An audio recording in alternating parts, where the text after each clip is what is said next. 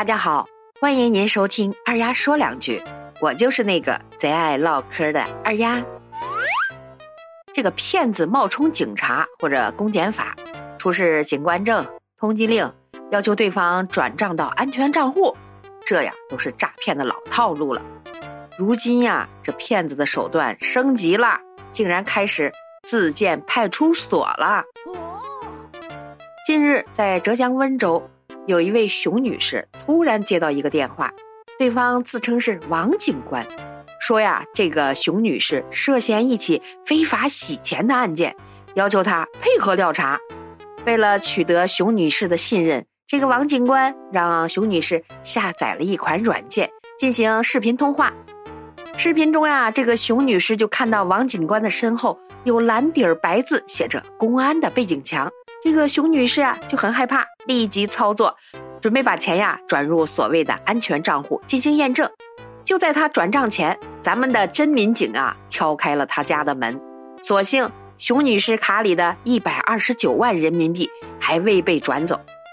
二丫也想说两句，这演员呀真是挺敬业，好家伙呀，一般人很难分辨，人才呀真是防不胜防。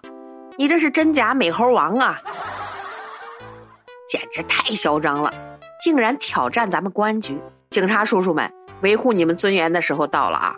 赶紧将他们绳之以法，一定要严惩这种骗子，行为太坏，极度恶劣。你说他这成本投入不小啊！这让我想起之前有个人租了个门面，不知道做什么生意，后来呢自己开了一个银行，把储户的钱存了就跑路了。你说说这环境，演多了他自己都能信。骗子都这么努力了，我们还有什么理由不拼呐？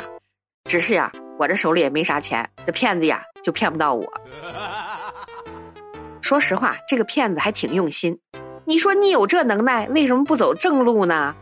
话说回来了，说明啊现在不好骗了呗，连骗人的成本也都越来越高了。其实啊，有点常识的人都知道，公安机关呀是不会通过电话、QQ、微信。这种形式办案的，更不会让你在网站上输入银行卡账号的密码来解冻资金。只要有这波操作呀，那肯定就是冒充警察诈骗的犯罪分子。要我说呀，咱们还是主动下载安装国家反诈中心 APP，您说是吧？好了，今天的节目就到这儿了。小耳朵们，你身边有什么奇葩事儿吗？欢迎在二丫的评论区留言，咱们评论区见，拜拜。